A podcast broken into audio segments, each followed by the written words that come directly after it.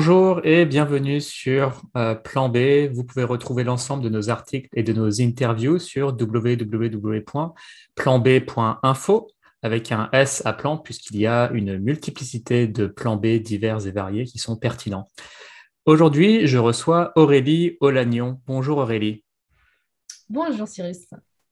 Aurélie, nous nous sommes rencontrés à l'univers Shifté du Shift Project, donc le think tank de Jean-Marc Jancovici, qui fut l'occasion de, faire beaucoup de belles rencontres. Euh, outre le fait d'être une euh, charmante jeune femme, tu es très engagée et bienveillante euh, dans le domaine du vieillissement de la population et de la gériatrie, et tu vas nous expliquer tout ça. on va parler aujourd'hui justement du rapport entre écologie et santé. Il y a beaucoup de relations que les gens peuvent plus ou moins connaître, euh, qui sont dans la sagesse populaire, par exemple, euh, le risque de zoonose par rapport à ce qu'on fait subir à la biodiversité et aux forêts, les questions comme la fonte du permafrost qui risque de libérer des virus et des bactéries enfermées depuis des milliers d'années, le risque de maladies tropicales qui peuvent euh, remonter vers nos latitudes, par exemple la, dengue et la malaria, les risques de pollution de l'air et de l'eau, les questions d'alimentation saine, de qualité des sols, et puis évidemment tout ce que le secteur de la santé euh, et le secteur hospitalier produit comme polluant et consomme comme euh, ressource. C'est un grand secteur d'activité qui, comme d'autres secteurs d'activité, a son empreinte carbone. Euh, quelques points de repère, puisque on n'associe pas forcément tout de suite la question écologique à celle du vieillissement de la population, et c'est bien pour ça qu'Aurélie va nous présenter son travail. nous sommes sur une tendance de plus de 4, plus 4% de seniors donc de personnes de plus de 65 ans, par an en France en ce moment. Et cela va durer un moment. Euh, le pic auquel euh, la, part de la population, la part de seniors dans la population euh, aura, sera arrivé encore assez loin. C'est prévu pour le milieu des années 30, voire un peu plus tard. Donc la part de personnes âgées dans la population va, est partie pour augmenter. pour donner un point de repère, en 2050, un habitant sur trois aura plus de 60 ans, contre un habitant sur 5 en 2005. Donc, euh, ces seniors de 2050, euh, c'est par exemple moi. Donc, c'est par exemple vous qui avez aujourd'hui 30, euh, 40 ans. Donc, cela vous concerne en premier lieu. mais aussi, évidemment, c'est une question qui nous touche tous personnellement, puisque nous, prenons tous soin de nos parents, de nos grands-parents, et espérons qu'ils aillent pour le mieux et que nous nous en sortions collectivement dans les différents défis auxquels nous faisons face. Je m'arrête là. Aurélie, je t'invite à te présenter ainsi que ton activité et puis bah, enchaîner sur euh, quel est ce fameux lien sur lequel tu travailles en, termes de vieillissement de la population versus contrainte écologique. Merci Cyrus, belle introduction. Euh, donc, euh, je suis Aurélie Olagnon. je suis consultante en gérontologie et je suis aussi diplômée de sciences politiques en politique publique de santé. Euh, j'interviens auprès de tous les acteurs du grand âge pour les conseiller dans, leurs activités et je m'intéresse de manière personnelle et de maintenant professionnelle à la question de l'écologie. Et euh, c'est dans le cadre de ma dernière année d'études que j'ai faite l'année dernière que je me suis intéressée à la question de la transition écologique des EHPAD. Euh, pourquoi? Alors c'est vrai qu'on a l'impression que c'est totalement étrange. Euh, transition écologique d'un côté, transition démographique de l'autre. Pourquoi est-ce que euh, ça m'intéresse? Eh Parce qu'en fait, euh, si du premier abord, on a l'impression qu'elles ne se croisent pas, j'ai le sentiment, et je l'ai prouvé dans, l'étude que j'ai menée, que justement les solutions peuvent être totalement conjointes. Voilà, les solutions, parce qu'on a un vieillissement de la population, qui dit vieillissement de la population dit augmentation de la dépendance. Augmentation de la dépendance des personnes âgées, on l'a vu, hein, on l'a vu avec la crise euh, du Covid, euh, tout ce que ça avait impliqué les EHPAD. On a vu mis en lumière le besoin des EHPAD, le besoin de soignants, le besoin de, management adapté, de tout ça. On a aussi le maintien à domicile parce que la politique actuellement gouvernementale, euh, ce n'est pas de construire des EHPAD, c'est de favoriser le maintien à domicile. Donc on a ces moins cher, c'est beaucoup moins cher, j'imagine. Alors, pas forcément. Il y, a, bon, il y a plusieurs explications. Il y a le manque de soignants aussi. Euh, il y a aussi le fait que maintien à domicile, on peut se reposer sur les aidants. Mhm. Euh, Donc les, aidants familiaux ou les amis, euh, enfin voilà, les, relations personnelles de la personne âgée. C'est ça, on est maintenant sur un petit peu une professionnalisation des aidants. Après, il reste, il reste des moments. Et puis, il faut aussi écouter les Français qui, pour 85% d'entre eux, souhaitent rester à vieillir à domicile. Hein. Donc, c'est aussi normal qu'on favorise le maintien à domicile. Donc, c'est dans, cette dimension-là que je me suis dit, OK, mais où est la place de l'écologie là-dedans? J'ai assisté, j'ai fait des stages dans les EHPAD pendant mes études de gérontologie. Et en fait, je me suis rendu compte que jamais on prenait en compte euh, la dimension écologique. On mangeait, on allait euh, commander des repas euh, très loin. je vous dis même pas les dépenses, on chauffait à 30 degrés. Donc, ça m'a interpellée et je me suis dit, il doit y avoir un autre modèle. J'ai eu l'occasion de, rencontrer un directeur d'EHPAD, pas très loin de chez moi, donc qui est dans l'Ain et qui est un EHPAD, on va dire, quasiment résilient. C'est-à-dire que dans son c'est pas d'un peu du bonheur. Euh, on mange local, euh, circuit court, euh, tout ça. Enfin bref, j'aurai l'occasion de, le développer. Et je me suis dit, mais pourquoi est-ce qu'on ne le fait pas? Pourquoi est-ce qu'on ne le fait pas de partout? Et ben en fait, on ne le fait pas de partout parce que, parce que, parce que ça n'a pas imprégné cette culture-là. Donc, je parle des EHPAD. Alors, tu as parlé de la santé, Cyrus. Mhm. Dans la santé, il y a déjà quelques lois, hein. il y a déjà quelques, il y a un cadre hein, qui existe dans la santé de manière générale au niveau des hôpitaux, par exemple, au niveau hmm. des déchets. Euh, là, il y a des bouteilles plastiques hein, qui vont être au même titre qu'ailleurs interdites et compagnie. Moi, vraiment, c'est le côté euh, gestion des personnes âgées. Les EHPAD, on est sur un système où on est à la fois un lieu de vie et un lieu de soins. Et on est aussi à la fois sur un lieu de travail des soignants et sur un lieu de vie des résidents. Et en fait, c'est le fait de voir ce truc un petit peu à part qui fait que j'ai l'impression que c'est un peu délaissé dans l'écologie. Et pourtant, on va, ils vont avoir un rôle prégnant dans la prise en charge de la dépendance. Comme tu l'as dit, nous allons avoir besoin d'eux. Forcément. Euh, et euh, pareil pour le maintien à domicile. Qui dit personne âgée dépendante en maintien à domicile dit besoin de soignants, dit besoin de mobilité, mmh. donc besoin d'énergie. Euh, maintien, besoin de matériel, de consommation. On n'est on pas du tout dans la décroissance de ce côté-là. Euh, il faut voir aussi que, par exemple, pour le maintien à domicile, euh, peut-être que vous avez l'expérience, je ne sais pas, si vous vous cassez une jambe, et ben c'est plus, plus, intéressant de vous faire prescrire des béquilles que d'en récupérer des béquilles qui sont déjà d'occasion. Ça mm. coûte plus cher parce que la, Sécu vous rembourse. Donc, c'est tout plein de petites choses comme ça sur lesquelles je me suis penchée qui font que pourquoi est-ce qu'on n'est pas dans le développement durable en EHPAD? Mm-hmm. euh, Il y a, euh, j'ai regardé là à l'instant, il y a 600 000 Français qui vivent en EHPAD. Bon, voilà, ça donne un ordre d'idée. Donc, c'est des maisons de retraite hein, pour ceux qui n'ont pas les acronymes en tête. Je vais préciser les EHPAD, c'est pour les personnes dépendantes. Mm-hmm. Et tu as aussi les résidences autonomie qui sont pour des personnes, euh, c'est les appartements un petit peu qui sont euh, autonomes, mais où les personnes se regroupent. Après, il y a plein de systèmes hein, qui existent en plus maintenant et qui se développent avec euh, ce qu'on appelle du béguinage, des personnes qui vont se regrouper. On a de l'intergénérationnel, hmm. on a plein de choses. Il y a des résidences seniors. Donc là, oui, les 600 000 en EHPAD, c'est vraiment les personnes dépendantes. Donc, et les alors, les résidences seniors, pour des... Pardon, alors les résidences seniors, ce sont pour des personnes non dépendantes. Oui, voilà. Bon, après, on peut les médicaliser, mais on est dans le maintien à domicile classique, en fait. Oui, d'accord. Euh, donc après, ce, que j'ai pu, pu, observer dans, mon étude, mm. euh, c'est que euh, un EHPAD, en soi, il n'a pas forcément de moyens pour faire de l'écologie. Il n'a pas de moyens financiers, ni de moyens humains, ni vraiment de moyens temporels, en fait. On n'accorde pas ce temps-là. Actuellement, le financement de la dépendance, euh, c'est sur deux tutelles. On a le département qui va euh, financer euh, toute la partie dépendance et la, et la, et la région qui va, qui, va, pardon, qui va financer la partie soins. Et pour un EHPAD, on rajoute en plus la troisième entité qui va être l'EHPAD lui-même. Donc en fait, en gros, on se retrouve avec une... Avant, on appelait ça la convention tripartite entre le département, la région et, et l'établissement. Un établissement qui voudrait engager une démarche durable il va devoir euh, le faire sur ses propres finances parce que ce n'est pas reconnu forcément par la région et par le département. Et c'est un premier frein que j'ai relevé dans, mon étude. C'est-à-dire qu'en gros, un, EHPAD qui va dire bah, Moi, je m'engage dans ma convention avec euh, le département et la région à, par exemple, baisser ma consommation d'énergie de 50%. On va leur répondre bah, Très bien, grand bien, grand bien vous fasse.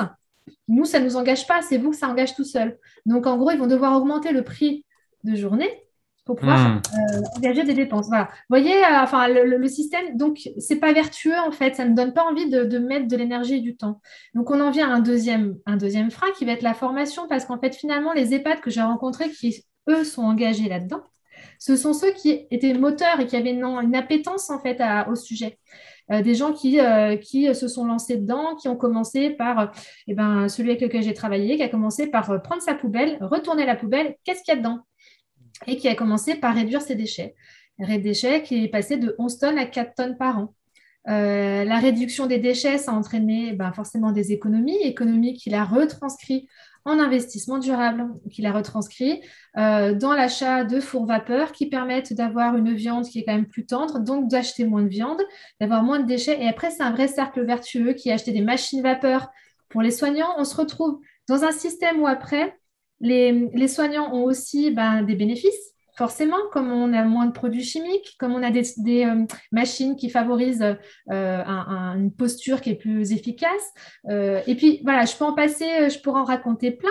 Et en final, on se retrouve avec un EHPAD où les gens sont heureux de vivre et sont heureux de travailler. Et je vais même aller plus loin. C'est-à-dire qu'un EHPAD comme ça, c'est un EHPAD qui a ouvert ses murs, où les gens du village traversent traversent le jardin. On a des rencontres intergénérationnelles. Euh, L'EHPAD mange bio, euh, ne fait que du circuit court euh, et maintenant la restauration de cet EHPAD sert à la cantine scolaire. Hmm. Voilà, donc en fait, on est rentré, mais, ça vient d'une énergie en fait du directeur. Et, et ce n'est pas le premier en fait, j'en ai rencontré d'autres des EHPAD comme ça.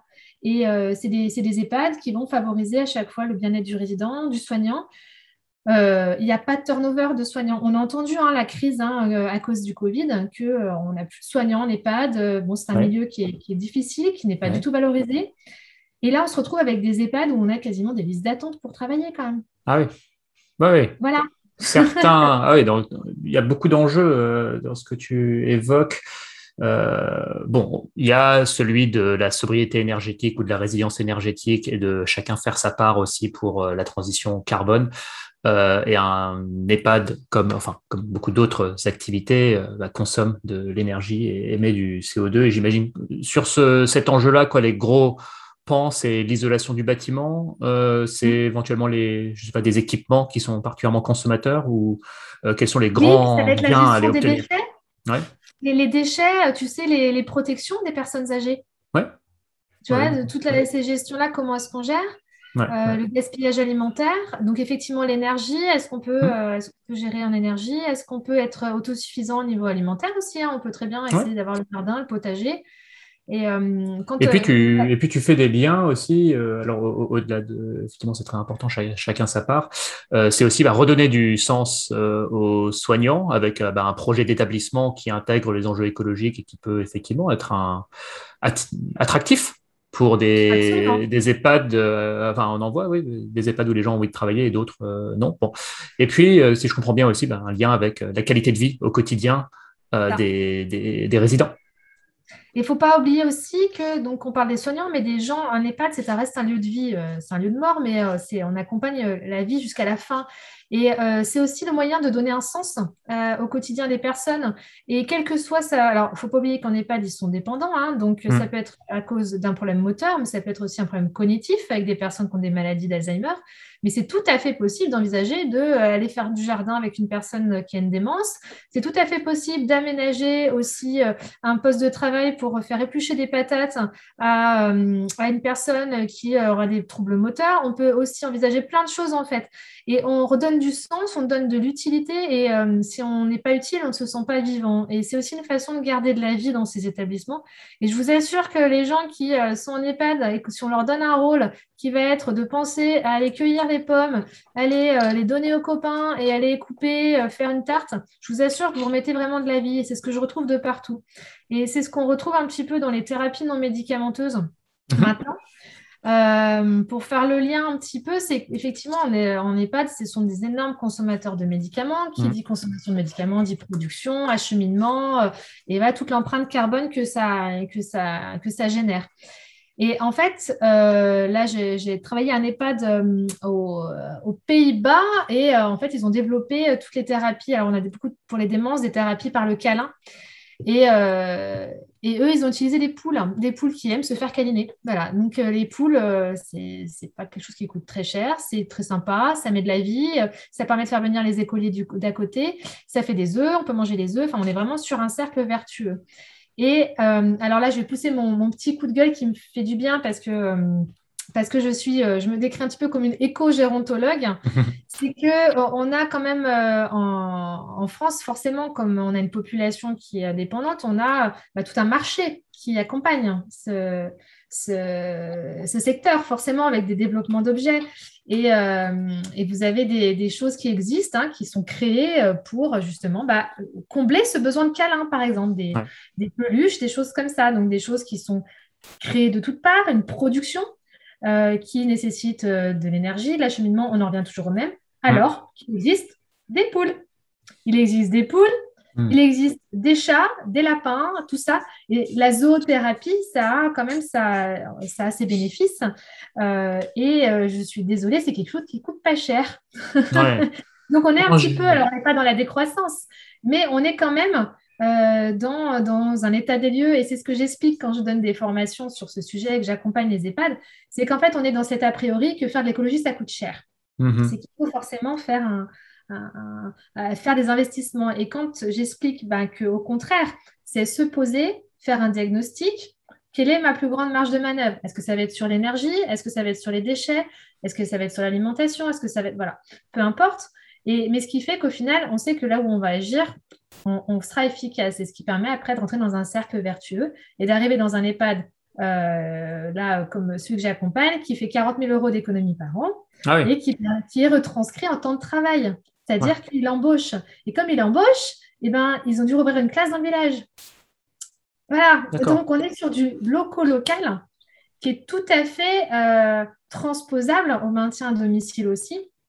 Et là, j'en viens à, la politique actuelle où justement, dans le milieu de la, gérontologie, on, pour accompagner cette dépendance qui, qui, va être de plus en plus euh, importante, c'est euh, pouvoir faire des EHPAD des euh, lieux ressources. Mhm. Et avec, on a des gériatres, on a des professionnels qui sont, qui sont aptes. Et en fait, pouvoir essaimer, c'est-à-dire le savoir de ces EHPAD et le transposer à domicile, faire des liens.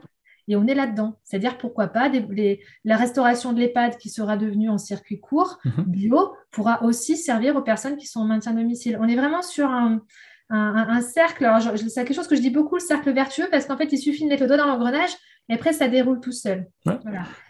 Passionnant. Euh, passionnant. Tu, sembles, ici et là, dans ton discours, faire allusion à quelque chose comme, on va dire, la santé préventive, qui est aussi plus économe en ressources que la santé curative. Est-ce que tu peux nous décrire peut-être un peu de, tes perspectives là-dessus? Bah, de toute façon, de, manière générale, euh, il est, euh, la prévention, c'est ce qui paye le plus, mais ça demande une vision à long terme. Mhm. Euh, et la vision à long terme, malheureusement, ce n'est pas quelque chose qui se pratique ni dans les mesures de politique publique de santé, ni dans les établissements qui ont des visions annuelles, voire éventuellement pluriannuelles. Là, moi, je parle d'un travail sur un EHPAD qui a commencé en 2013 et qui a commencé mhm. à vraiment être visible en 2015, 16 euh, et par la simple volonté effectivement du, directeur. Euh, mais euh, là, il y a une étude en 2020, une étude du Lancet qui, mhm. est sortie. en fait, on, en a parlé il y a quelques années. On disait la maladie d'Alzheimer, c'est la grande maladie, ouais. ça va être horrible, on va tous finir comme ça. Tout ça, ça faisait peur, oui. Voilà, il se trouve que l'incidence a baissé en fait. au niveau de la maladie d'Alzheimer, il y en a moins que prévu. Depuis combien de temps on s'en rend compte que l'incidence finalement plafonne ou baisse? Euh, bah alors, l'étude est sortie en 2020. On avait quand même des, des, hmm. des, ressentis hein, euh, au niveau des, soignants, des neurologues, tout ça. D'accord. Mais là, ça a vraiment, il y a eu vraiment eu des chiffres. Alors, j'ai pas tous les chiffres là, mais l'étude, elle conclut vraiment que, que euh, ça a baissé et c'est probable. Alors, ils prédisent, enfin, ils disent que c'est probablement en raison des améliorations apportées à l'éducation, à la nutrition, aux hmm. soins de santé et au changement de mode de vie. Hmm. Donc, on est vraiment sur quelque chose sur la prise en compte globale de la personne de manière préventive, Mhm. Euh, empêche, enfin du moins euh, évite peut-être le développement de la maladie d'Alzheimer ou du moins ralentit son évolution. Mhm. Euh, se maintenir intellectuellement actif, ça aide aussi ou c'est une légende urbaine? Oui, non, ce non, c'est pas une légende urbaine. En fait, non, non, c'est vraiment, c'est vraiment vrai. D'accord, ça existe. c'est vrai. Et, et, en plus, l'accompagnement maintenant de plus en plus de la maladie d'Alzheimer se fait par des thérapies non médicamenteuses parce qu'on n'a pas de traitement. Donc, c'est très symptomatique et justement, on a on a plein de choses qui existent qui peuvent être faites euh, de manière, euh, on va dire, écologique au sens premier du terme, avec ce qu'on a sur le terrain, en fait, euh, et sans dépenser des milliers des cents. Hum, hum. on en parlait en préparation aussi, Aurélie. Aujourd'hui est le jour, on est le 25 octobre, je ne sais pas quand est-ce que cette interview sera diffusée, mais viennent de sortir les scénarios RTE qui rappellent que dans le cadre de notre stratégie nationale bas carbone, euh, on est engagé à consommer 40% d'énergie finale en moins dans 30 ans. C'est pas, euh, comment dire, c'est pas l'Everest, mais déjà, ça veut dire qu'il faut pas augmenter cette consommation d'énergie. Déjà, c'est une chose. On peut même pas la stabiliser. Il faut la diminuer de 40%. Ça veut dire un bon moins 1% par an. Donc, ça, ça paraît rien, mais c'est-à-dire que des, pour ceux qui ont 20 ans, ça veut dire que lorsqu'ils auront la cinquantaine, ils, bah, consommeront 40% d'énergie en moins par rapport au quinquagénaire actuel. Euh, ça va être un mélange de sobriété et d'efficacité énergétique euh, pour y parvenir. Et, euh, et, donc, pour ce qui reste de consommation d'énergie, pour être net zéro en carbone, il faut que ce soit de l'énergie bas carbone. Donc, il faut produire de l'énergie bas carbone et diminuer le besoin. Parenthèse refermée. Tout ça pour dire que euh, avec ton retour d'expérience, il semblerait que ce moins 40%, tu, tu le perçois dans, sur le terrain, enfin, en termes de potentiel dans les établissements dans lesquels tu travailles. Enfin, tu te dis, tiens, oui, c'est possible, en 2050, euh, l'EHPAD euh, sera à moins de 40%. Moins 40%. Niveau énergie Oui, énergie, euh, En, comptant effectivement l'énergie, euh, quand on parle de, réduire les gaspillages alimentaires, ça, réduit aussi la consommation d'énergie nécessaire pour euh, mmh. produire des aliments qui, sera, qui, seront jetés. Hein, Donc, Moi, je pense que c'est possible, c'est possible, mais il faut, une, il faut une démarche qui soit vraiment très globale et qui soit portée par les politiques publiques. Mmh C'est-à-dire que pour l'instant, le, constat, ce que je te disais tout à l'heure, ce n'est pas valorisé. Euh, en termes de, démarche. Et pourtant, il y en a plein, il y a plein de petites choses qui se font, hein, euh, mais malheureusement, comme ce n'est pas porté par euh, le ministère de l'autonomie, par exemple, enfin chargé de l'autonomie, mmh. on n'a pas, de, pas de démarche globale. je, suis intervenue quand même il y a récemment pour les directions d'EHPAD pour la Croix-Rouge. justement dans cette démarche RSO, mmh. donc responsabilité sociétale des, des, organisations, qui voilà, mmh. ça commence à infuser, la RSO commence à prendre aussi en EHPAD et moi, je, mélange vraiment, euh, dans mes conclusions d'études, euh, je mélange la RSO avec la QVT, donc les qualités de vie au travail. On est vraiment sur la même chose, il suffit de faire un diagnostic le résultat est là. Après, on se retrouve avec. Euh, c'est sûr que euh, si on a un discours en disant à nos, à nos agents, nos employés d'EHPAD, il faut à tout prix faire de l'écologie, il faut faire de l'écologie, euh, mais, mais débrouillez-vous. Bah non, en fait, là, on est sur un cadre managérial, c'est-à-dire que c'est au, au directeur, à la directrice de prendre cette problématique à bras le corps et d'engager ses équipes en ce sens. Euh, parce que euh, la personne qui n'est pas engagée elle-même personnellement en écologie, elle ne va pas s'embêter à le faire à son travail. Et au contraire, on peut avoir des résistances, parce que si ce n'est pas dans sa, hum, manière de penser, on est sur vraiment de l'accompagnement au changement. Et le problème, c'est que les, euh, les, directions ne sont pas forcément formées à ça. elles sont formées au management, évidemment, mais on n'a pas toute la question de l'écologie je l'ai vu dans mon étude, hein, j'ai interrogé euh, euh, des formations, donc l'école de Rennes, le HESP qui forme les futurs directeurs d'EHPAD, donc qui prend en compte hein, cette, cette, dimension écologique, mais plutôt à travers l'architecture, par exemple, euh, des EHPAD ou la rénovation. On a la même chose à l'école de, Montpellier, qui va vraiment l'aborder sur le côté écologique architectural. donc c'est très focalisé sur le bâtiment, ce qui est déjà pas mal, mais c'est qu'un bout du chemin. Le, côté RSO management n'est pas encore euh, bien généralisé. Et en plus, je vous parle de ça, euh, euh, de, directions qui sont formées maintenant. Mais toutes les personnes qui sont déjà en sont déjà en fonction. Bah voilà, qu'est-ce qu'on leur propose? Qu'est-ce qu'on leur propose? Et je me suis retrouvée avec des personnes euh, pour mon étude que j'ai eu au téléphone qui m'ont dit, enfin en entretien, qui m'ont dit, moi j'ai voulu faire de l'écologie, euh, j'ai quelqu'un qui m'a appelé pour me vendre un super composteur, euh, du coup j'ai payé 10 000 euros le composteur, on l'a installé, on a une personne qui vient nous expliquer, puis en fait on s'en est jamais servi. Et en fait, je, lui ai expliqué, mais, mais, vous aviez un jardin? Bah oui, on a un jardin. Bah, pourquoi vous n'avez pas commencé par un truc tout simple qui vous aurait coûté quatre palettes quoi? On n'a hmm. pas pensé. Et en fait, et, puis, et puis parce qu'il n'a pas inclus ses équipes dans cette démarche-là. Donc, on est vraiment sur un accompagnement global euh, et vraiment managérial hein, de, la RSO en EHPAD, euh, par du participatif, par de l'ouverture sur l'extérieur, par plein de choses, euh, qui, fait qu'on a vraiment une méconnaissance du sujet. Donc, ce n'est pas par manque de volonté ou ce n'est pas par manque d'envie. Au contraire, tous ceux que j'ai eus m'ont dit, mais on a envie en fait, on a envie, mais on n'a pas le temps, on n'a pas les moyens, on n'a pas les connaissances. Ouais, ouais, Donc le, point de départ véritablement de la transformation, c'est que c'est une impulsion donnée par le directeur de l'établissement. Donc euh, voilà, encore faut-il qu'il soit formé, euh, accompagné, sensibilisé. Euh, qu'il euh, trace un horizon qui soit mobilisateur et porteur de sens pour euh, bah, l'ensemble des parties prenantes, donc les, les, soignants, les habitants, les résidents, évidemment. Et puis, si je comprends bien, alors peut-être qu'on pourra en parler maintenant, mais embarquer tout un écosystème local et territorial avec lui. Enfin, qui sont les autres acteurs qui peuvent tirer dans le sens que tu évoques? Alors, ça, ça, tombe bien, donc justement à côté avec euh, l'histoire de l'EHPAD ressources, l'EHPAD plateforme. Mhm. Euh, pour moi, il y a des acteurs. Euh, alors après, j'ai une casquette d'élu aussi dans mon petit village et, et je sais combien on, on, ne mobilise pas assez les acteurs. On a, on a vu combien les maires, combien les conseillers municipaux, combien les CCAS ont été, donc CCAS, les, hum.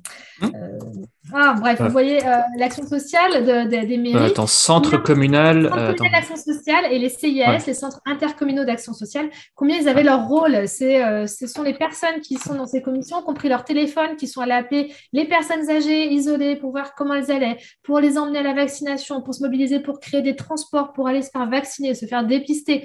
Et on n'a pas forcément de moyens pour faire ça. Ce sont des bénévoles, il ne faut pas oublier les conseillers municipaux. Euh, il n'y a que les adjoints qui ont des rétributions, mais mm. il y a eu une mobilisation qui est énorme et je pense qu'ils ont leur rôle à jouer avec les EHPAD euh, pour se mettre en, lien. Là, ça me fait l'occasion de parler d'une action que je suis en train de mettre en place euh, dans l'Isère avec un, EHPAD, justement pour ouvrir les EHPAD vers l'extérieur euh, et pour faire rentrer les gens dans l'EHPAD.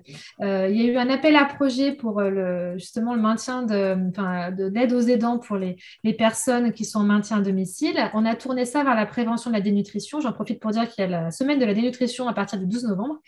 Et euh, on a tourné ça donc de manière avec des ateliers culinaires. On a répondu à l'appel à projet pendant le deux ou troisième confinement, euh, deuxième confinement, et je me suis dit on va intégrer les restaurateurs locaux.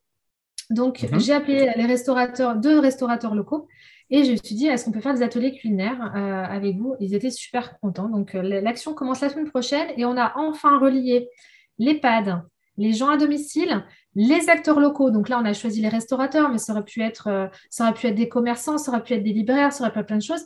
Et la commune. C'est-à-dire que hmm. le CCS se fait relais, va aller chercher, va nous prêter euh, ses voies d'affichage. Euh, on va avec l'EHPAD, on va récupérer la navette, on va aller chercher les gens à domicile. Ça y est, cet écosystème, il, est déjà en train de se créer. de toute façon, ça fonctionne comme ça, c'est par les appels à projets. Après, il y aura une évaluation de cette, de cette action. Et le but du jeu, c'est de montrer que c'est facilement reproductible. C'est pas quelque chose qui coûte cher, ça demande juste de, voilà, de, coordonner ça, de mettre une personne qui va coordonner ça.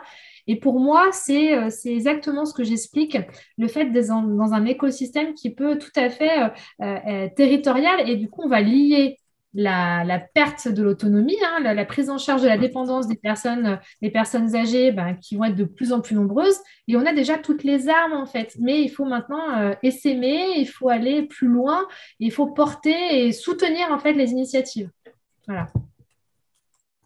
Qu'est-ce qu'on n'a pas évoqué comme euh, solution potentielle Non, mais je sais qu'il y en a plein. Enfin, déjà, bon, il y a. la formation des soignants. ah, bah oui, oui, oui. Oui, oui, non, bah, poursuivons sur ce point. Parce que jusque-là, on en a évoqué beaucoup. Bon, effectivement, euh, toutes les solutions euh, anti-gaspi ou efficacité énergétique, ou enfin, il y, en a, il, y a, des gains à aller chercher, plus ou moins grands, plus ou moins petits, mais il n'y a, pas de petits gains dans l'affaire dont, dont, on parle. Euh, il y a effectivement la mobilisation des parties prenantes et l'impulsion initiale quand même donnée par le directeur d'établissement qui fixe bah, une stratégie d'établissement qui intègre sur le, des horizons de temps longs les enjeux écologiques qu'on évoque. Euh, effectivement. Ah oui, il y a, euh, on, évoquait aussi, euh, comment dire, faire ruisseler tout ça vers le maintien à domicile, les solutions qu'on aura trouvées. et puis effectivement, alors la formation des soignants, oui, je te laisse poursuivre là-dessus. non, mais c'est vrai que euh, là, on a, on a le niveau, euh, j'ai expliqué qu'il y avait le niveau euh, des politiques publiques qui n'était pas forcément très efficace pour le moment pour impulser une dynamique tout en haut de, l'échelon. On a l'échelon managérial qui effectivement a ce rôle-là moteur, mais on a aussi les soignants, ceux qui sont au plus proches des, des personnes âgées, que ce soit à domicile ou en EHPAD, qui euh, eux aussi, elles aussi ont euh, leur, leur, rôle à jouer euh, et le rôle de la formation. Forcément, si on ne va pas expliquer comment on peut prendre en, charge des personnes en essayant d'éviter les thérapies médicamenteuses, si on peut essayer mhm. autre chose, Il n'y aura pas, il y aura pas euh, d'impulsion euh, forcée. Enfin, ça va être des personnes qui vont l'avoir, cette, cette, euh, cette dimension-là, de manière personnelle. Mais dans si ce n'est pas intégré dans un univers professionnel, il va falloir être un peu plus convaincant en tant que direction. Alors que si c'est déjà intégré dans la formation, alors, que ce soit des formations d'aides-soignants et soignantes, des infirmiers infirmières, et puis même hein, tout ce qui est paramédicaux. Alors là, je travaille avec une ergothérapeute. Euh, qui est génial parce que du coup, elle fait en sorte de, tout son matériel, elle l'achète de manière euh, d'occasion. Mhm. Il y a des boîtes maintenant qui se développent, qui récupèrent des déambulateurs et qui les euh, reconditionnent. Pareil pour des fauteuils roulants. Donc, et elle va, elle va plutôt aller vers ce mode-là, mais parce que c'est une sensibilité personnelle. Ouais. Il n'a pas été formé, on ne lui a pas dit, par exemple, pendant ses études, qu'il faut, il y a des, il y a des boîtes où ils font du reconditionnement. Ouais, donc, on pourrait avoir toute cette dimension-là, durable, euh, dans, les, euh, dans les formations. Oui, autour du réemploi, de l'économie circulaire, qui est, sont des notions qui s'appliquent dans absolument tous les. Du prêt, hein, se prêter aussi et prêter les choses. Euh, prêter les choses entre, entre personnes dépendantes, et, mmh. on peut tout à fait l'envisager, hein, au lieu d'avoir chacun son fauteuil roulant alors qu'en fait on s'en sert une fois tous les 15 jours, est-ce qu'on ne peut pas envisager de, de, de, se le prêter? Enfin voilà, c'est aussi c'est du bon sens, hein, c'est des choses qu'on nous demande, hein, euh, fermer le robinet quand on se brosse les dents, tout ça. On peut tout à fait l'envisager dans un milieu professionnel et dans un milieu, dans un cadre euh, de santé. C'est tout à fait mhm. possible. Je ne sais plus quel était le chiffre qu'on nous avait euh, justement à l'univers Shifté qui avait fait un plan de transformation de l'économie française sur la totalité des, euh, enfin pas la totalité, mais sur une quinzaine de secteurs d'activité euh, en France, dont la santé. Je ne sais plus si la, santé pesait pour 8 ou 10 ou 12% de la consommation d'énergie en France. Bon, en tout cas, c'était loin d'être euh, négligeable. donc c'est un, gros poste de consommation. Et, et, puis, ben, quand même, une grosse partie des euh, moyens et des ressources consacrées à la santé euh, le sont pour les quelques dernières années de, nos vies. Donc, ce que tu évoques euh, couvre une grosse partie de ce 8, 8 10, 12 D'ailleurs, est-ce que tu as pu parcourir le, plan de transformation de l'économie française du, du Shift Project, enfin, ou, pas non, pas encore. Non, bah, euh, enfin, on invite nos auditeurs. Non, non, non, je, je, t'en prie, non, non, c'était une question comme ça pour voir ce que tu en pensais, si tu, si tu retrouvais tes petits. Euh, mais pas, de problème. Euh, beaucoup de petits en ce moment, alors là. non, j'imagine bien, et tu as, une activité intéressante et un positionnement assez unique en tant que consultant. Alors, parce qu'il y a des consultants d'un de, de, petit peu tout et n'importe quoi. là, c'est vraiment du concret. Euh, et puis j'imagine que c'est une activité qui est vouée à se, développer. Euh, peut-être pour une, note de conclusion, bah, que, devraient faire nos politiques euh, éclairées pour accélérer les transformations que, tu évoques? Bah, J'ai parlé de, justement d'un manque de, de, comment dire, de politique nationale globale euh, au niveau environnemental et écologie, enfin, et euh, gérontologie. Et on a euh, cette espèce de, de, truc qui ne sort pas, qui est la loi grand âge et autonomie, qui est censée sortir depuis des années, qui, hmm. qui est la loi la plus documentée, qui a des rapports permanents. et enfin bref, on a toutes les armes pour la sortir, qui était une promesse du quinquennat qui, et qui n'est toujours pas sortie. Ah en soi, on pourrait s'en passer parce qu'on peut très bien faire des mesures dans le Ségur de la santé, on peut faire des mesures dans une, euh, dans une mesure, par exemple, pour le logement, on peut faire euh, le logement et intégrer les EHPAD dedans, on pourrait faire des mesurettes comme ça. Mais avoir une vraie loi grand âge et autonomie permettrait d'ajouter la, la, fameuse dimension environnementale qui pourrait contraindre euh, les tutelles à en hmm. prendre aussi cette, cette, cette dimension. Et qui dit contrainte, enfin, qui dit droit dit devoir. Donc, si on adonne une obligation, par exemple, de, d'être dans, de faire des démarches environnementales, il y aura forcément des moyens qui vont être alloués euh, aux EHPAD. Donc, il y aura des indicateurs, on aura de quoi mesurer tout ça. Et avoir un vrai cadre, euh, ça évite de faire des petites mesurettes qui vont être prises chacune dans leur coin, qui n'auront pas du tout de, de direction globale et euh, qui risquent d'être prises un petit peu au dernier moment, suite à, par exemple, j'en sais rien, une pandémie. Euh, et euh, qui finalement auront peut-être une efficacité pendant un an, mais qui auront un effet délétère dans dix ans. Mmh. Alors qu'une vraie vision préventive, alors on ne va pas prévenir la dépendance, on sait très bien qu'on aura des, dépendants, mais on peut prévenir le cadre dans lequel s'inscrit cette dépendance. Euh, donc pour moi, là, la priorité, ce serait d'ajouter la, la dimension environnementale dont la loi grand âge et autonomie, qui peut-être sortira un jour. Et pour moi, c'est un vrai enjeu pour les présidentielles, mm. de candidat qui sortira la loi grand âge et autonomie, et qui du moins en parlera, euh, vraiment aura compris un enjeu énorme parce qu'au-delà de l'aspect juste écologique, environnemental, avoir autant de gens dans la dépendance qui arrivent avec aussi peu de soignants, aussi peu de, aussi peu de personnes actives, aussi peu de finances, aussi peu, ça aura un impact économique énorme. Oui, euh, j'ai regardé sur les principales préoccupations des Français, euh, là encore les dernières statistiques. Donc la numéro un est le pouvoir d'achat. Euh, bon, sachant que les dépenses de santé sont quand même une partie importante de ce pouvoir d'achat, et puis aussi prendre soin de nos, de, de, nos aînés, hein, c'est un poste important. L'environnement arrive en deuxième position. je ne sais plus si en troisième, c'est la sécurité ou l'immigration ou la délinquance. Enfin, il y, en a, deux parmi ces trois-là qui arrivent, euh, je sais pas quoi, dans le top 6 euh, ou 7, peu importe. Tout ça sont des sujets importants et pourtant on parle de tout sauf tout ça. on parle de rien en ce moment, donc on espère que ça va décoller. On parle du dernier sondage, on parle de la dernière petite phrase, etc. Et il y a peu de propositions pour le moment euh, vraiment de fond, euh, concrètes sur tous les sujets qu'on euh, évoque ici. Et bon, bah, espérons que des partis se saisissent au moins de ces sujets-là, qui au final intéressent les gens et les préoccupent au quotidien. donc que, que l'environnement soit le deuxième sujet, c'est plutôt pour une agréable surprise parce qu'on pense pas forcément que ça. On peut, on peut penser que ça ne nous impacte pas forcément au quotidien, mais euh, il semblerait que, que si. Donc il y a une fenêtre d'opportunité pour, euh, pour, pour en parler et pour le relier à tous les autres sujets de notre vie quotidienne, puisque comme tu viens de le, euh, l'exposer de manière très intéressante, c'est, très prégnant aussi dans le domaine du grand âge et des établissements hospitaliers pour personnes âgées dépendantes.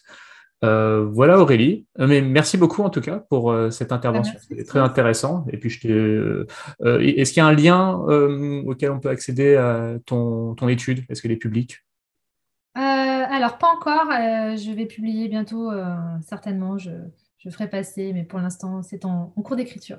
D'accord. Bah, j'ai, le mémoire, mais je ne suis pas sûre que donner lien pour les 100 pages soit j'ai prévu euh, pour trouver éventuellement quelques-uns de mes articles sur mon site, hein, c'est aurélie-olagnon.com. D'accord. Oui, oui, on mettra le lien, donc euh, aurélie-olagnon.com. on mettra le lien là en, commentaire et puis les gens peuvent te joindre pour discuter de ces sujets-là. Merci beaucoup, Aurélie. À bientôt. Merci, Cyrus. Au revoir.